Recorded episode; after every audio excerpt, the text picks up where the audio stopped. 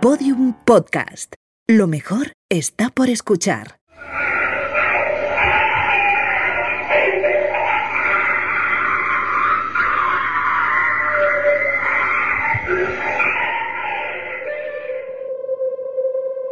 ¿Pueden los muertos hablar? ¿Podemos los vivos conectar con ese supuesto plano en el que se quedaron atrapados sonidos del pasado? ¿Puede la tecnología registrar esas voces que el oído humano no puede captar de manera natural? ¿Pueden los muertos alterar la energía y la materia para comunicarse con los que convivimos en el más acá? Son muchas preguntas y muy intensas, además las has formulado, pero yo creo que la respuesta a todas es que sí. No puede ser más que una respuesta afirmativa, porque si no fuera así, no podríamos hablar de uno de los escenarios más reconocidos por los amantes del misterio, tanto en España como fuera de ella. La psicofonía que acabamos de escuchar fue grabada en 1972 por un grupo de investigadores en un pequeño pueblo de Jaén, un pueblo de apenas 1.500 habitantes dedicados en su mayoría a la agricultura, un pequeño municipio en el que nunca pasaba nada, hasta que un día pasó. Y aquello que pasó causó tal revuelo que consiguió atraer a curiosos de todo el mundo. El alboroto llegó a oídos de Francisco Franco, ni más ni menos, dictador y jefe del Estado español en aquel momento. Y la leyenda que se forjó para darle explicación a lo ocurrido contaba que él mismo ordenó censurar toda información publicada en la prensa referente a este caso, porque estaba causando demasiada alarma social.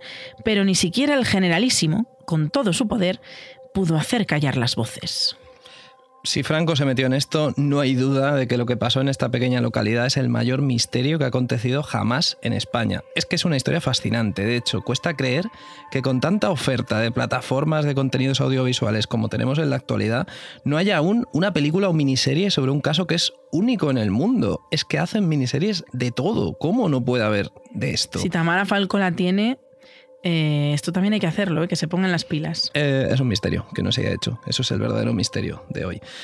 Lo que ocurrió en este pueblo jienense hace 50 años no se había registrado jamás en ningún otro sitio del planeta. Pero es que esto que pasó hace solo nueve años tampoco se queda atrás. Tú fíjate, con lo difícil que es que ocurra lo insólito, que hay algunos que lo llevan buscando toda su vida, lo difícil que es que se manifieste lo extraordinario, en España tenemos un pueblo en el que ha pasado no una, sino dos veces en menos de 50 años. Así es, más de medio siglo después, el fenómeno, lejos de olvidarse, sigue vivo y además muy presente en nuestra cultura. Lo que allí ocurrió aún no ha podido descansar en paz. De vez en cuando se sigue removiendo. Fue precisamente en la última removida cuando volvió a ocurrir lo insólito otra vez again. Por primera vez en la historia de nuestro país, un ayuntamiento, en colaboración con la Diputación Provincial y gracias a fondos europeos, ha construido un centro de interpretación dedicado exclusivamente a un suceso paranormal, el único museo en España levantado para explicar a los turistas una historia, al parecer, o eso dicen, de fantasmas.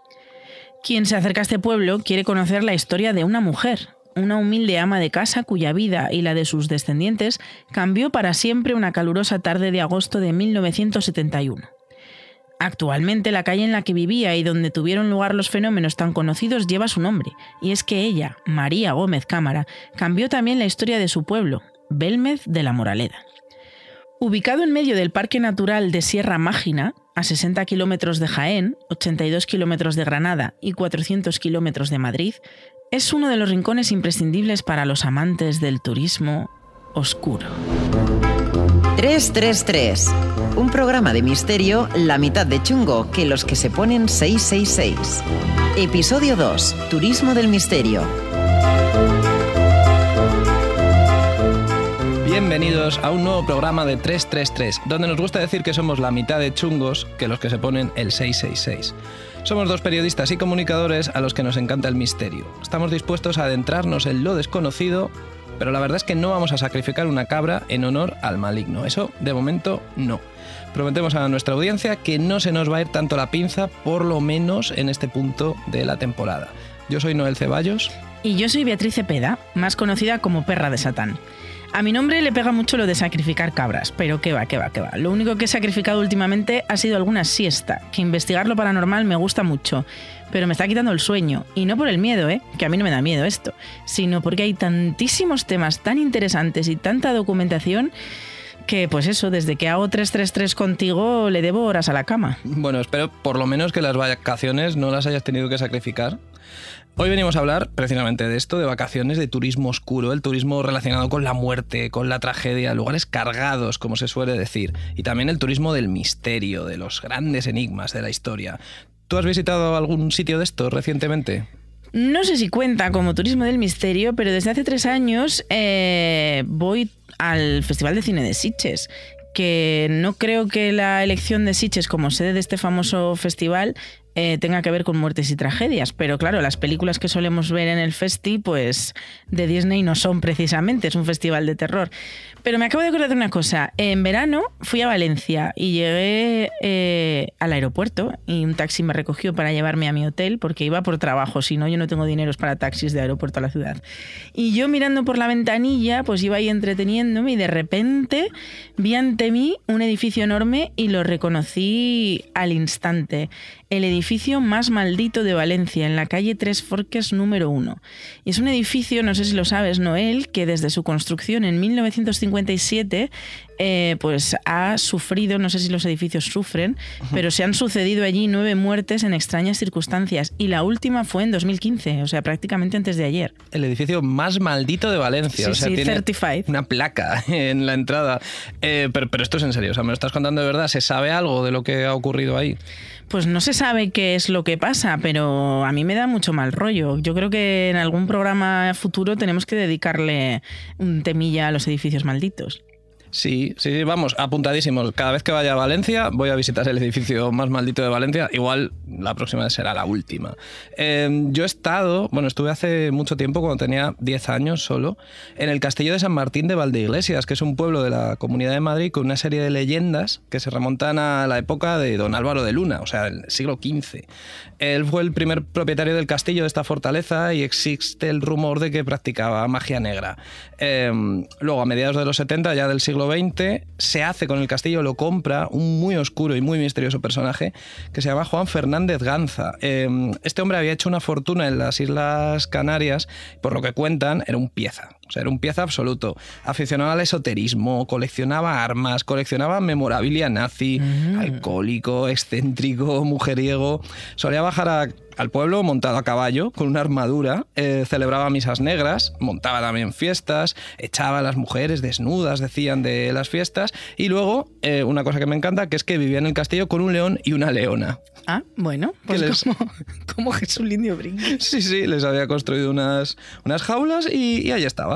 Em, también se dice que una vez sacrificó a un burro y dejó que se pudriese colgado de una de las almenas, lo que viene siendo un pieza. Em, pues bueno, eh, fue encontrado muerto un buen día, una buena noche de noviembre de 1985. Em, estaba en sus aposentos, se dice que se suicidó con una de sus pistolas, pero también corren rumores, corrían rumores en la época de que le debía dinero a gente poco recomendable. Quizás explique por qué tenía no un agujero de bala en la cabeza, sino dos. Que cuando te suicidas, pues normalmente con un agujero de bala en la cabeza Es ya te- suficiente. ya te vale. Pues cuando yo visité el castillo fue en el 95, o sea, justo 10 años después que fuimos a un campamento de Semana Santa con los Boy Scouts. Y he de decirte con todo el dolor de mi corazón que yo no vi nada paranormal, eh, pero desde entonces me he topado con muchos comentarios en foros de internet, incluso algún vídeo en YouTube, sobre gente que sí dice que escuchó sonidos extraños en la eh, sala de armas. Lo que sí vi, por cierto, es la jaula de los leones. Esto yo lo vi, eh, pero creo que ya han sido derribadas con las obras de restauración que ha vivido el castillo en los últimos años.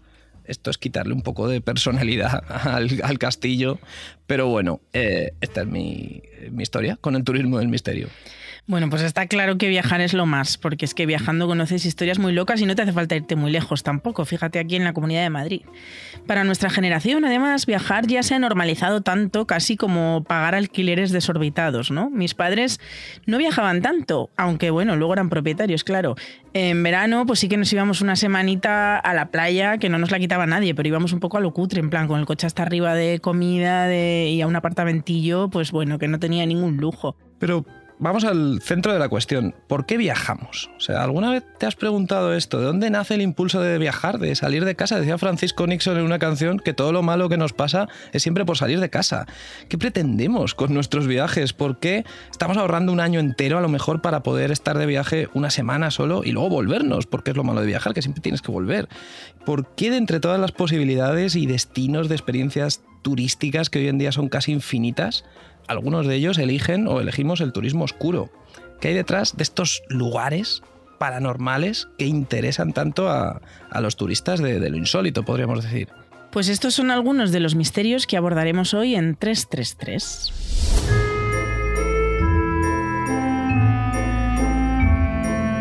El turismo, tal y como lo entendemos actualmente, nace en el siglo XIX como consecuencia de la revolución industrial. En este periodo surge la clase burguesa, que tiene tiempo y dinero para poder viajar. Súper importantes estos dos factores. Sin embargo, el ser humano lleva siendo turista muchos siglos, solo que antes a esas personas que emprendían un viaje por gusto y no por supervivencia, no se las llamaba turistas, sino peregrinos. El turismo lo inventó la religión, Llevamos siglos viajando, gastando nuestro dinero en conocer nuevos lugares, nuevas culturas, y claro, para que esa inversión merezca la pena, tenemos que dotar de un significado extra a la experiencia. O la convertimos en una distinción de clase para presumir de que podemos permitirnos este tipo de vida, o nos creemos, nos convencemos a nosotros mismos de que este viaje nos aporta algo más. Y sin duda alguna, el misterio es un extra muy jugosito. Pues sí, en España hay muchísimos destinos turísticos relacionados con el misterio y otros muchos que no tenían nada que ver, pero ya se han inventado un fantasma o han recuperado una leyenda o tienen su tour nocturno montado. En el episodio de hoy de 333 os vamos a hablar de tres lugares, no podían ser ni dos ni cuatro, eh, de España que son de obligada peregrinación para los que buscan conectar con el más allá. Empezamos por el que introdujimos al principio, Belmez de la Moraleda un lugar al que si vas es porque querías ir, no te pilla de paso. El interior de Andalucía es precioso, pero no es tan turístico como las zonas costeras o las capitales de provincia. Si te metes seis horas de coche hasta Belmez, lo haces muy probablemente para contemplar con tus propios ojos las famosas caras, quizás con la esperanza de sentir algo o entender lo que realmente ocurrió allí. Sí, yo diría, fíjate lo que voy a decir, que quien visita Belmez es que quiere mirar a lo paranormal cara a cara. ¿Qué te parece? Es que, nunca mejor dicho, ¿eh? Muchísima gente ha atravesado la humilde puerta de madera pintada de color marrón que hay en el centro de una fachada blanca, que en realidad no tiene nada de particular, no se diferencia en nada del resto de las casas de jornaleros del pueblo, pero cuando atraviesas esa puerta tú mismo te convences de que, de que vas a vivir algo más, algo que no se vive todos los días. Bueno, déjame decirte que sí que hay un pequeño detalle que diferencia oh. esa puerta en concreto, y es que hay un cartel con horario de visitas y una petición. Se ruega no hacer fotos ni grabar con ningún tipo de cámara en el interior de esta casa. Psicofonías como la que escuchábamos al principio de este programa se han obtenido en muchos lugares. Poltergeist hay tantos que tienen hasta su propia película. De hecho, esa película tuvo secuelas.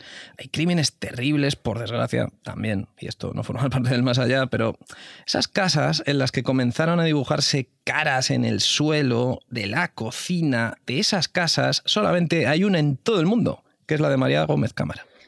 Es muy difícil saber a ciencia cierta qué ocurrió realmente en Belmez. Cuando este suceso tildado de paranormal saltó a la prensa casi un mes después de aquella tarde de verano en la que María salió a avisar a sus vecinas de que una cara había aparecido en el suelo de su cocina, enseguida se formaron dos corrientes de opinión. Quienes defendían lo singular del fenómeno, como por ejemplo el diario Pueblo, uno de los tres más importantes de España durante el franquismo, y quienes defendían que se trataba de un fraude, como El Ideal, que era un periódico local granadino. Esta guerra mediática animó a miles de curiosos a asomarse a la casa de María, guiados por el morbo o para poder opinar sobre si esas caras eran algo extraordinario o se trataba de una simple pintura sobre cemento. María reconoció a la prensa que a los de fuera, que solían venir los domingos, les cobraba un duro por entrar a su casa, solamente un duro. Hay quien dijo que todo empezó como una broma de María a su hijo. Eh, se compinchó con un pintor del pueblo y bueno, pues le pintaron una cara al hijo en la cocina para que la viera. El chaval se asustó tanto al ver la cara que raspó el cemento para acabar con ella, echó otra capa de yeso y alucinó cuando ésta volvió a aparecer solo unos días después. Otros eh, defendieron desde el principio la hipótesis paranormal. Por ejemplo, Germán de Argumosa, que fue un investigador al que llamó personalmente el gobernador de Jaén para estudiar el caso. Y no estamos hablando de un cualquiera, o sea, estamos hablando de alguien que fue el introductor del fenómeno de las psicofonías en España. Es un eh, parapsicólogo muy famoso. Hasta que no apareció él, nunca antes se había registrado la supuesta voz de un muerto en nuestro país. O sea que el tío era muy importante. Yo tuve noticias de que habían aparecido unas caras en Belme de la Moraleda, en la provincia de Jaén. Pero me dijeron que allí acudía mucha gente. Y aun cuando siempre es conveniente coger estos fenómenos de su comienzo, me hablaron de tales eh, eh, cantidades de personas, de tal muchedumbre, que dejé pasar eh, los primeros meses, hasta que tuve ocasión de entrar en relación con el entonces gobernador civil de Jaén, el señor Ruiz de Gordoa. Esto que estáis escuchando son las palabras del mismísimo Germán de Argumosa en el programa Más Allá. Se ha dicho, escrito, contado tanto sobre Belmez que ya no importa la verdad, solo la leyenda. Aunque la verdad puede que tenga mucho que ver con una mujer pobre a la que se le fue de las manos una situación y un llamado a sí mismo profesor, que no lo era, por muy importante que fuera Germán de Argumosa, que se aprovechó del caso para ganar prestigio. Y es que Argumosa ganó fama y respeto en España gracias a este caso y de alguna manera mm, pues fue parte de él. Fue precisamente una de sus psicofonías la que le dio una pista al parapsicólogo para resolver este misterio. Una de las muchas psicofonías que obtuvo este hombre decía supuestamente Germán, pica patio, aunque bueno, lo diría en psicofonía que sería algo así como Germán, pique patio. Sí, sí, tan claro no, no estaría. Las psicofonías no, no, no, suelen aclararse la voz antes de hablar. Sí, sí, lo que pasa es que no lo podemos comprobar ya que esta psicofonía nunca se hizo pública. Pero él hizo caso a la voz del más allá, picó patio y quiero decir, picó en el patio de la casa de las caras de Belmez y encontró restos humanos. Pero no se puede comprobar. Es que la verdad es que hay mil aristas que pulir. En el caso Belmez hay muchas informaciones contradictorias, muchos descubrimientos revolucionarios, incluso años después de la aparición de la primera cara. Todo esto es difícil de comprobar, pero lo que hace doblemente único en España eh, a este pueblo, sí es muy fácil de comprobar, que es que se creó un centro de interpretación para explicar el fenómeno. Yo creo que no puede haber una evidencia más clara de que Belmez sigue ahí y nunca ha dejado de impresionar a los curiosos y de llevar curiosos al pueblo también. Probablemente también tuvo que ver con la nueva ola de turismo en Belmez el programa especial que se emitió en cuarto milenio llamado Operación Belmez. Se grabó precisamente en el verano de 2013, el mismo año que se abrió el centro de interpretación. Iker Jiménez, director de este espacio de cuatro, trató de demostrar la veracidad de las caras con diferentes pruebas, algunas científicas y otras de tipo paranormal. El pueblo de Belmez ha querido preservar así su fenómeno más internacional, y es que a pesar de las guerras de prestigio eh, entre periodistas y la mofa que se hizo sobre el fenómeno durante muchos años, en Jaén estas caras ya forman parte de su identidad. Los investigadores Santan Félez y Crespo Guerrero de la Universidad de Jaén, pues yo creo que lo describieron muy bien. Dijeron lo siguiente. No se puede desligar a las caras del entorno social. Son un poltergeist de y para pobres, de campesinos, aparecido en una losa de cemento en medio de la pobreza real cuando aún se cocinaba en el suelo. Hmm. Bueno, yo lo que quiero es trabajar en el centro de interpretación de las caras de Belmed. Yo quiero decirle a la gente que trabajo en el centro de interpretación de las caras de Belmed. Tú quieres hacer una tarjeta de visita, no el Ceballos, trabajo en el centro de interpretación. Se de las caras todo el mundo, pero Mientras tanto, pues lo que sí puedo hacer es visitarlo, lo podemos hacer eh, cualquiera. Tiene un precio de 3 euros por persona. En su primer año de apertura recibió una media de 50 visitantes cada fin de semana. ¿Y qué dicen esos visitantes de un museo dedicado al misterio como este? Pues nos vamos a las reseñas de Google, que nos encanta, a ti y a mí, porque es que es un sitio donde ves lo mejor y lo peor del ser humano. Y allí podemos leer consejos como este. Recomendable para adentrarse en las caras, que esta frase está muy bien, adentrarse en las caras. Aconsejo visitar primero este museo y después acercarse a la casa original. Claro, porque así ya vas con la lección aprendida. Claro, claro, sí, primero la teoría y luego la práctica. Efectivamente. Eh, otra reseña. Un lugar diferente para un fenómeno que no te deja indiferente, que este puede ser el eslogan también. Eh, o sea, completamente fan de la persona que haya escrito esto. Es una poeta del más allá o, poe Sí. o poeta, eh, mujer o hombre, como es una palabra así Sí, po- género. poetisa, poetisa o, o poetiso. Eh, la casa original, que es la casa de María, también se puede visitar. En el cartel de la puerta no dice nada, pero una reseña de Google indica que aunque no cobran entrada, pues que sí te piden la voluntad. No se puede negar que en Belmez ocurrió el suceso más paranormal de la historia de España. Sin embargo, hay otro lugar en nuestro país marcado por una tragedia mayor que recibe muchos más visitantes. Por supuesto, está relacionado con el misterio y el turismo oscuro. Vamos a escuchar primero la más famosa psicofonía allí grabada, a ver si alguien ya la reconoce.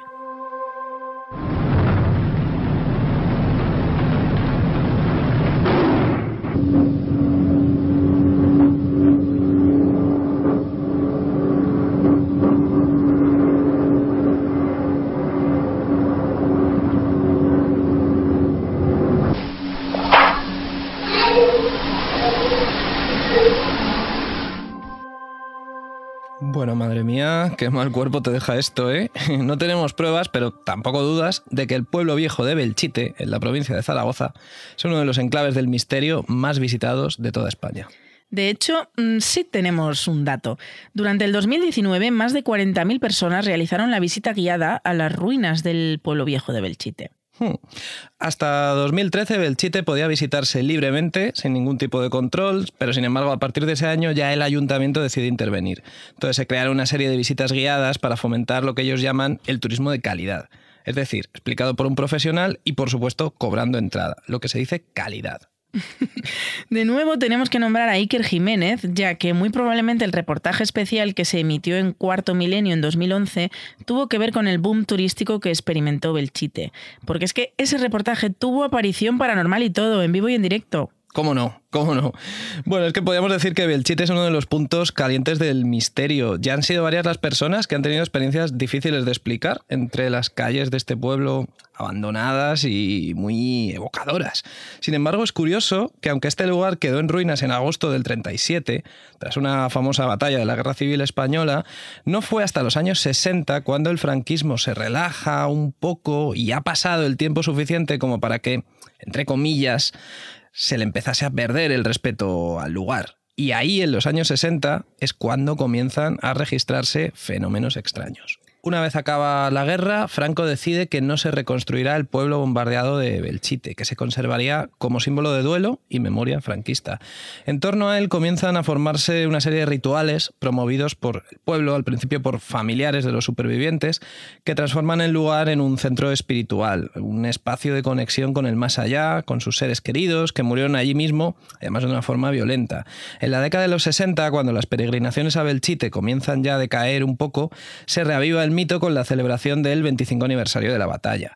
Poco después se recogen los primeros testimonios de sucesos paranormales en las calles de Belchite. Y el 20 de noviembre de 1975, cuando muere Franco y empiezan unos años muy convulsos para España, pues a partir de ahí, a pesar de que el caudillo decía que lo había dejado todo atado y bien atado, las tensiones entre demócratas y franquistas eran reales y tenían consecuencias en la vida de los españoles. Por ejemplo, el golpe de Estado de 1981, que pretendió volver a colocar a unos militares en el gobierno. Mm, ¿No pretendió aquel golpe lavar la imagen del rey Juan Carlos, que no era muy querido por los españoles? Bueno, veas que esto es un misterio que ya abordaremos otro día. No nos vayamos por los cerros de Budas, que ya si entramos en el 23F, en fin. Lo que quiero decir eh, es que ya no quedaba tan bien en la década de los 80 reivindicar las ruinas de Belchite.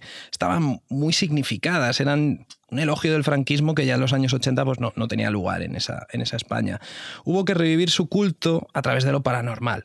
Eh, así, en 1986, el equipo del programa Cuarta Dimensión graba sin querer la psicofonía más famosa de la historia de Belchite, que es la que acabamos de escuchar antes. No puede haber en esa psicofonía, yo creo, una alusión más clara a los bombardeos. Y poco después, en el año 1989, durante el rodaje de la película Las aventuras del barón de Munchausen, de Terry Gilliam, varios miembros del equipo ven o dicen ver a dos mujeres vestidas con ropa antigua que de repente desaparecen. Y saltamos hasta 2011, cuando Paloma Navarrete y Javier Pérez Campos, colaboradores de Cuarto Milenio, en aislamientos separados, dicen ver la misma figura fantasmal. Yo creo que con todos estos datos en la mano podemos decir como mínimo que algo pasa en Belchite. Pues sí, y lo que pasa en Belchite es que es un lugar muy marcado a nivel emocional. Quien se acerca allí ya va predispuesto a sentir, a sugestionarse y a dejarse llevar por unas ruinas que, bueno, que realmente impresionan, la verdad. Puede que aún quede quien decida visitar Belchite, pues para exaltar el franquismo, aunque sea por dentro, ¿no? Interna y arriba España. Pero en los últimos años el monumento se ha resimbolizado en un alegato antibelicista y es un enclave fundamental a visitar para los amantes del misterio, que se acercan a Belchite con ganas de sentir cositas. Hmm, pero no todo el mundo quiere sentir cositas, ¿eh? así que para que todos queden contentos, en Belchite se ofrecen dos tipos de visitas guiadas, porque como hemos dicho antes, no se puede visitar si no es con guía. Un lado tienes la visita diurna, que cuesta 8 euros por persona, dura una hora y media, te cuentan la historia del lugar, la historia oficial del lugar. Y luego también puedes realizar la visita nocturna, que esta ya cuesta 12 euros por persona y está centrada en la leyenda negra de Belchite. La verdad es que me encantaría hacer esta visita nocturna. ¿eh? Yo creo que me la voy a apuntar como propósito del 2023. Tenemos Yo- que ir, tenemos que ir a hacerla. Yo voy a hacer una tercera, que es que a mí me gusta mucho Terry Gilliam, así que sería la visita del plato natural de las aventuras del balón de Munchausen. Pues que, vámonos para allá. Que esta se puede hacer al atardecer, sin problema. En estos momentos de dificultad por los que muchos españoles pasan, yo invito a todos, piensen como piensen, a ir a Santiago y hacer al menos un poco del camino. Los dos anteriores enclaves del turismo oscuro de España que hemos visitado en, en este capítulo han sido introducidos por una psicofonía. En este caso, hemos decidido apostar, como ya habéis oído, por unas declaraciones de Mariano Rajoy. Bueno, es que si lo piensas, ¿eh? a veces Rajoy se expresaba en lenguaje psicofónico. Hombre, Quiero decir, en las psicofonías las voces, como decía yo antes, ¿no? Con la de Germán Argumosa, las voces de la psicofonía no respetan la gramática del castellano. Te dicen unas palabras sueltas y tienes tú que componer tu sujeto y predicado. Y la verdad es que Mariano Rajoy se expresaba un poquito así, ¿no? ¿Te acuerdas de aquella famosa eh, psicofonía que decía, es el vecino el que elige al alcalde y es el alcalde el que quiere que sean los vecinos el alcalde? Me ha salido muy bien, ¿eh? Puedo ser impersonator. Puede ser la próxima Mariano Rajoy. Es que no es que me acuerde, es que, es que lo voy a recordar durante todos los días de mi vida. O sea, es imposible que olvide ese Bueno. momento. Me acuerdo hasta dónde estaba cuando lo escuché por la radio. Así te impactó. Sí, sí, sí. De todas formas, queremos aclarar que estamos aquí de bromilla. Queremos aclarar que Rajoy sigue vivo, ¿eh? que es psicofonía de broma. Rajoy sigue vivo, emitió estas palabras en vida. Y además, Rajoy ha visitado varias veces la Catedral de Santiago de Compostela.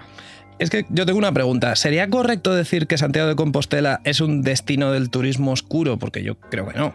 Bueno, oscuros los pies de los peregrinos, la verdad. Eso, sí, eso es indudable. Algunos pies en- llegan ya a Santiago con un poco de suciedad acumulada por el camino, porque el camino es muy largo, pero no tiene nada de misterioso esto. Sin embargo, la peregrinación a Santiago, que hoy tenemos tan integrada dentro de nuestra cultura y que ya hemos aceptado como una de las opciones más llamativas para el turismo, tanto nacional como internacional, pues tiene una relación directa con lo sobrenatural y esto es así. Cuando un fenómeno se populariza, se vuelve mainstream, ¿no? Como ya es el Camino de Santiago, suele hacerlo a costa de perder su significado. Y la peregrinación a Santiago es, ante todo, una tradición religiosa inventada y fomentada por la Iglesia Católica, que sigue ganando buenos dineros a día de hoy gracias a todos los visitantes a la tumba del apóstol Santiago. Un verdadero éxito del turismo espiritual que ha conseguido vender la experiencia del camino a tantos públicos tan diferentes que a día de hoy la mayoría de las personas que caminan hacia Compostela ni siquiera se declaran creyentes. Llevamos más de mil años peregrinando a Santiago de Compostela. Pero ¿por qué lo hacemos? O sea, ¿qué buscamos? ¿Qué recompensa queremos obtener a cambio del sacrificio que supone caminar cientos de kilómetros hasta llegar a una tumba que no contiene los restos del apóstol Santiago el Mayor?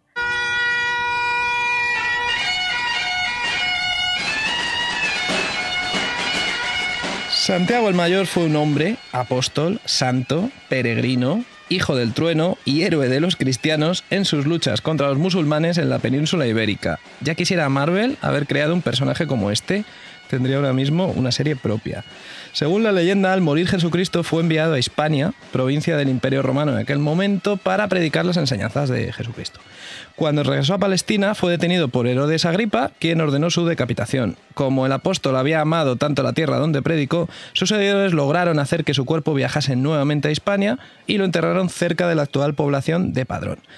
Hay muchas teorías para explicar cómo llegó el cadáver hasta aquí nuevamente, todas ellas sin ningún tipo de rigor histórico, pero hay que hacer la vista gorda. Hay que creer, porque esto, todo lo relacionado con Santiago y con el camino, todo esto es cuestión de fe. Y solo la fe puede explicar que hay quien crea que los restos del apóstol descansan actualmente bajo el altar de la Catedral de Santiago. La Iglesia se niega a permitir que se le haga la prueba del carbono 14 a esos huesos, que según las últimas pruebas realizadas que son del siglo XIX, pertenecían a tres hombres diferentes. Pero oye, esto es lo de menos. Cosas peores nos hemos tragado, como que nadie ha sido capaz de averiguar quién es realmente el M. Rajoy que aparece en los papeles de Bárcenas. El misterio está ahí. Entonces. Los medievalistas tienen claro que el descubrimiento de la tumba de Santiago el Mayor es una creación intelectual, vamos, un invent. Esto no es un término que usen los medievalistas, pero nosotros sí lo podemos usar aquí. Para que nos entendamos. Para que nos entendamos, es un invent. Comenzó a circular en el siglo IX queriendo equiparar Compostela con ciudades santas como Roma o Jerusalén. Pero nadie puede negar que lo consiguieron. Eso sí, en 2021 llegaron a cruzar Santiago más de 135.000 peregrinos. Fue el mismo año en que la ciudad gallega batía su récord de turistas nacionales con 700.000 pernoctaciones y estamos hablando de 2021, todavía era un año pandémico. El Camino de Santiago vive uno de sus mejores momentos en la actualidad, aunque no siempre gozó de la rentabilidad que tiene ahora. Pero haberse mantenido como destino turístico durante más de un milenio creo que tiene su mérito. Desde sus orígenes, la peregrinación a Compostela atrae por ensalzar los valores de sacrificio, penitencia y pobreza. También gana fama por la belleza del entorno ¿no? y por lo atractivo para el viajero medieval eh, de llegar hasta el fin del mundo conocido. Aún hoy son muchos los peregrinos que tras llegar a Santiago de Compostela continúan hasta Finisterre. Vamos, que es un camino apto para terraplanistas también, porque aquí confluyen, en este camino confluyen gentes de todas las creencias. Los siglos XIII y XIV son los de mayor apogeo del camino, que traspasa fronteras y aprovecha el buen momento económico de Europa para recibir visitantes de todo el continente. En este momento aparecen también las guías para peregrinos, escritas por quienes quedaron fascinados con la experiencia, donde se ofrecen también consejos de todo tipo para futuros caminantes, además de recoger tradiciones, ritos y leyendas. Hmm. Otra de las grandes crisis de peregrinaciones tuvo lugar en la primera mitad del siglo XX, porque la Segunda República le quitó valor social y político a la tumba de Santiago, después vino la guerra civil, una vez superada esta, parecía que en España no había mucho ánimo de echar a andar, por lo que fuera, y además enseguida aparece la ley franquista de vagos y maleantes, que permite detener a peregrinos no solo por tener mal aspecto, sino también porque algunos eran confundidos con, con vagabundos primero con hippies después, probablemente a partir de los años 60. Entonces, en este contexto, el Camino de Santiago será salvado por los aventureros, que eran personas que reunían el valor suficiente como para recorrer una ruta abandonada sin sitios fijos donde comer o dormir y luego escribían sobre su gesta. Fueron unos aventureros parisinos quienes en el año 1958 se inventaron la credencial del peregrino, esto lo hicieron para mostrar esta identificación si trataban de detenerlos en España. En el año 1963, una asociación de peregrinos de Estela emprendió el camino desde la localidad navarra y su aventura fue seguida por la prensa, lo que fue una gran propaganda y de nuevo un reclamo que impulsó otra vez más, las peregrinaciones. Los académicos e investigadores también comenzaron a fijarse en el Camino de Santiago como fuente de historia y cultura, lo que impulsó definitivamente la recuperación de esta ruta. Y la Iglesia vio que aquí volvía a haber dinero y enseguida se subió al carro de revivir el Camino de Santiago. Esta vez el apoyo vino incluso del Vaticano, y es que Juan Pablo II viajó hasta la tumba del apóstol también a darle un abracico ahí al santo. El Camino de Santiago, ya en el siglo XXI, es una experiencia que va más allá de lo religioso. Las leyendas que han surgido alrededor de esta ruta son incontables, mezclándose también con la cultura mágica de Galicia. O sea, que en el mismo viaje puedas ganar la indulgencia plenaria de la Iglesia Católica, trascender espiritualmente y conectar con algo superior mientras caminas en soledad, cansado y hambriento, y encima tener la posibilidad de cruzarte con la Santa Compañía, o sea, ¿qué más quieres? ¿Qué más se puede pedir? Y además, no hace falta ser creyente en nada para, hacer el Camino de Santiago, porque los mitos se han reciclado. Actualmente hay otra serie de mitos asociados al camino, por ejemplo, el mito de la superación personal, el de encontrarte a ti mismo, el de desconectar de la realidad, del mundo acelerado que vivimos, el de la conexión con la naturaleza, el de salir de tu zona de confort, vivir solo con lo que te cabe en una mochila, el nomadismo. Hobbies muy millennials que se están eh, poniendo muy de moda. Y es que hay incluso quien recomienda el Camino de Santiago como una forma divertida de hacer deporte para perder peso, si quieres perder peso. O sea que es que el Camino de Santiago es lo que tú quieras que sea ahora. Pierde peso de forma milagrosa sí. junto a Santiago el Mayor. Eh, pues, pues sí, esto, esto existe, no nos lo inventamos, pero te voy a decir una cosa, Noel, y es que uno de los últimos culpables de que cada vez más gente quiera realizar este camino milenario para conectar con lo místico o lo desconocido es ni más ni menos que el escritor Paulo Coelho. Lo sospechaba. Sí, sí, que Paulo Coelho eh, realizó la peregrinación en 1986 y después publicó el libro El peregrino de Compostela, en el que reconoce, por supuesto, que este viaje cambió su vida.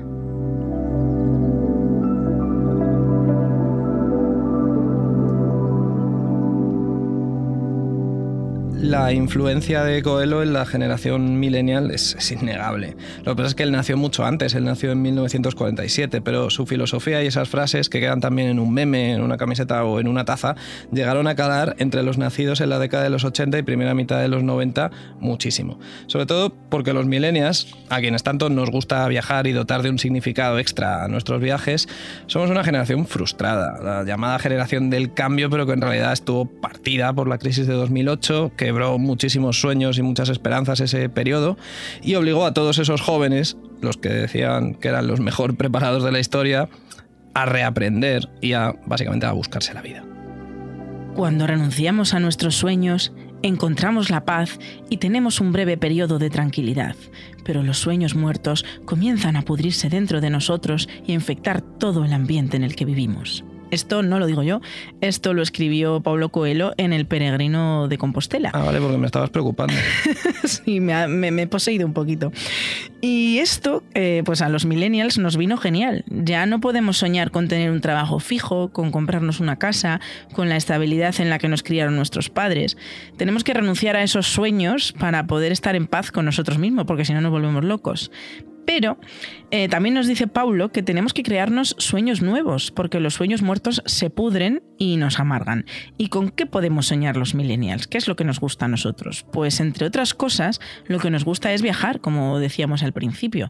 Hay muchos estudios que demuestran que los millennials somos la generación que más viaja y que la mayoría de los viajes que emprendemos tienen mucha relación con la idea de experimentar un clic, como el que experimentó Paulo Coelho, que nos permita encontrar el verdadero sentido de nuestra vida. Mm. Quizá por eso en los últimos años la industria del turismo ha crecido muchísimo, ha crecido como nunca. Ahora mismo, pues a los viajeros se les ofrece todo tipo de experiencias. Por supuesto, las paranormales o sobrenaturales o misteriosas son muy demandadas. Y es que el turismo oscuro o dark tourism, que también soy bilingüe, es más atractivo que nunca. Hasta hay una serie documental en Netflix para seguir las aventuras de un periodista que visita los lugares más creepy del planeta. No hay que olvidar que uno de los grandes impulsores del dark tourism en España es... Eres bilingüe tú también. Yo también. Es Jiménez, que lo hemos nombrado mucho. Eh, es que como hemos visto ya, es que tuvo una influencia directa con el auge de visitantes en algunos de estos lugares en, España. Por tanto, de ahí a montar su propia empresa turística, pues solo había un paso. Se llamaba Los Viajes de la Nave del Misterio. En ella se ofrecían viajes en compañía de los más famosos colaboradores de Cuarto Milenio para descubrir ciertos destinos, nacionales o de todo el mundo, de la mano de quienes los investigaron en su momento y experimentaron allí cosas imposibles. No era exactamente barato, pero hay que decir que las plazas se agotaban en cuestión de minutos, porque una cosa es viajar y otra hacerlo con tus investigadores favoritos. Por ejemplo, ofertaron viajes a las Urdes, al Escorial, al Valle de los Caídos, al balneario de la Ermida en Cantabria, por supuesto a Belchite, a Santiago de Compostela, aunque no, y esto es curioso, no hubo viaje a Belmez de la Moraleda. Quizá lo tenían planteado para más adelante, pero la pandemia del coronavirus acabó con esta empresa. Ya en la nueva normalidad no recuperaron eh, estos, viajes de la nave del misterio, pero el turismo oscuro no ha decaído en España. De hecho, había otras iniciativas similares, nacidas incluso después de, la pandemia. O sea que podemos decir que Iker Jiménez fue un poco un pionero en nuestro país. Nos hemos acercado a tres de los destinos más visitados en nuestro país, a los que la gente peregrina para conectar con lo desconocido y mirar al misterio a los ojos. Pero hay cientos y cientos de destinos en nuestro país relacionados con lo oscuro, desde hoteles malditos hasta sanatorios abandonados donde la entrada está prohibida. Pero la gente sigue entrando, atraída por la idea de traspasar el umbral, el físico y el metafísico. Bueno, pues otro día habrá que visitar esos sanatorios y esos hoteles abandonados, pero yo creo que por hoy está muy bien. ¿eh? Nos hemos ido a tres sitios que a mí me han dejado agotado este viaje. ¿eh? Hombre, es que tú fíjate, nos hemos ido de punta a punta de España. Pues esto ha sido todo por hoy desde 333, el programa que es exactamente la mitad de chungo que los que están obsesionados con el 666. Buen viaje. Buen viaje, amigos.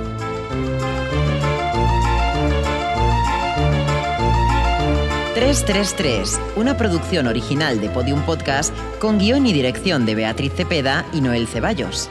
Nico Solís en el diseño sonoro. En la edición, Ana Rivera. Jesús Blanquiño, jefe de proyecto.